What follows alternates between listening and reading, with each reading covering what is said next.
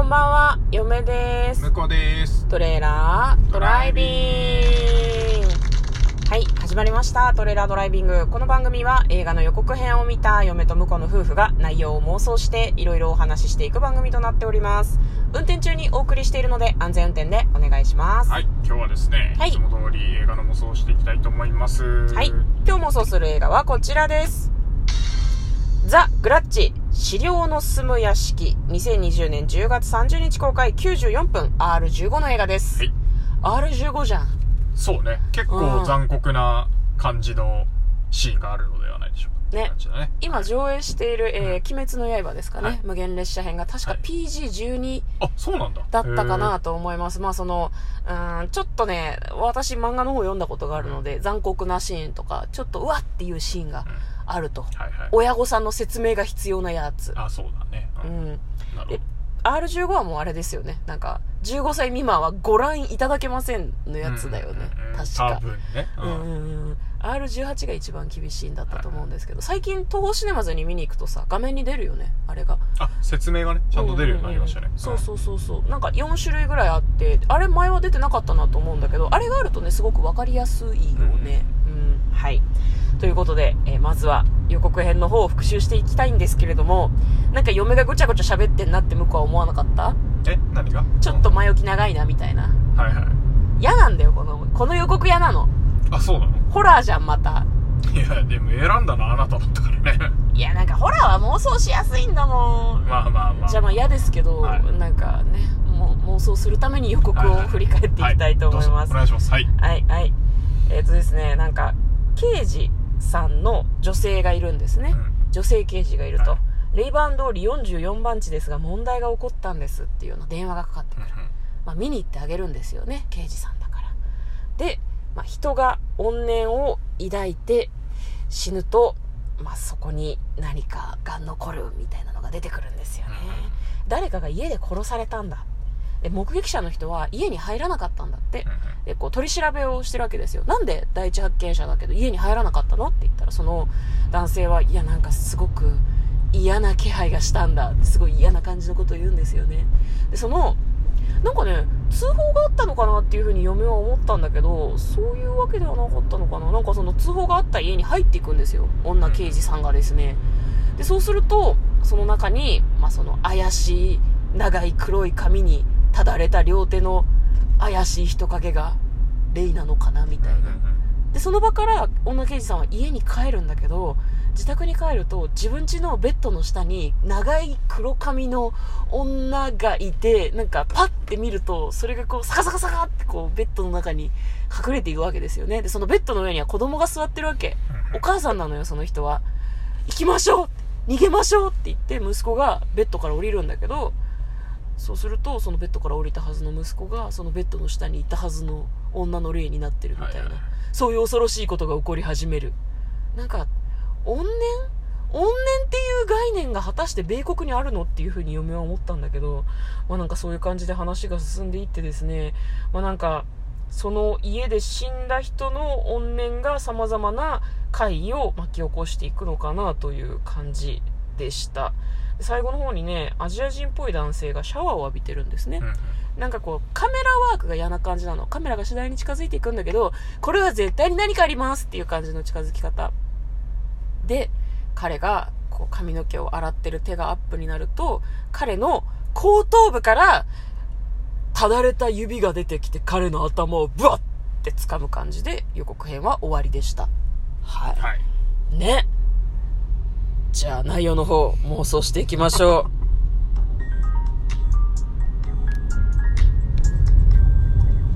トレイラードライビング反則じゃない？え、何か。えだってさなんか今回は結構、うんその音量みたいなのがはい。急に急に現れるんだけどなんだろうな頭から手生やしてくるとかちょっと反則じゃない？まあ確かにね、あのー普通なんか違う、それ逃げらんないとこだからね。しかもね、自分の頭だし。そうなんだよなんか絶望しかなくない？なんかどこかにいるかもしれなくて自分の頭から霊の手生えてくんだようんうんうん。どうしようもないよ。ニコロビンもびっくりだよ。あ確かにねじゃない？そうだそうだあ、そう思うと怖くないかも。うん花々のみの能力者ってこと？の能力です や、やだけどさ、それも。でもニコ・ロビンの技ってあのうん。実写にするとそういう感じなんだなっていうこうわ、怖っもうダメだ。ワンピース実写版とか絶対やっちゃダメだよね。怖いじゃん。ロビン姉さんの技が出るたびにギャーってなるよい。やでも一応ほらあの、うんは花みたいなさはいはいはい。演出が入るからさ、手だからね。うん、あの咲くからねうん。千手観音みたいなことでしょ？生身の。あそうそうそう無理無理無理無理。うん。怖い怖い。バッていきなり手は出てくるけど周りに花びらみたいな感じだから多分いけるんじゃない？蜷川美香さんみたいなねイメージでいけんじゃないかなとえー、なに、な、なに、何に忖度して綺麗に言おうとしてる？ねニコロビンファンに、ああ、なるほどね。なるほどねなるほどね。おめえ、おめえ大概にしろよっていう向こうの意見でしたね。はい、ありがとうございます。でもニコロビンさんは置いておいて、はいでもその頭から手を生やすっていうのはちょっとなんか新しい感覚だよね。あ確かにねうん。いやなんかその人がモンスターみたいなのあったけどさ明らかに襲われる側のうん人にやから手が生えてきてたからねうん。だからもう逃れられないよね。何かこう、なんだろう。誰も、まあでもそもそも密室とかに入ったとしても、幽霊は関係ないもんね。音量とか幽霊とかはさ。まああいつらすり抜けるからね多分ね、あとなんか今回の例はですね、なんか、なんとなくだけど、アメリカと日本の例のハイブリッド感がすごいありましたね。うんああなんかその映像の撮り方とか日本のホラーっぽかったよねそうなんか、うんあのまあ黒い長い髪の女っていうとさ、あどうしてもこう、なんか、貞子とかを思い出すじゃん。あ思い出すね、うん。アメリカも、あれなのかな？やっぱ、音量っていうかさ、アメリカは、霊、霊、霊なのかな？悪魔とか？霊とか、まあ怖いな悪魔なんじゃない割とゴーストはうん。なんかわかんない。完全にホーンテッドマンションのイメージだけど、あの楽しい感じのイメージがあるよね。霊は。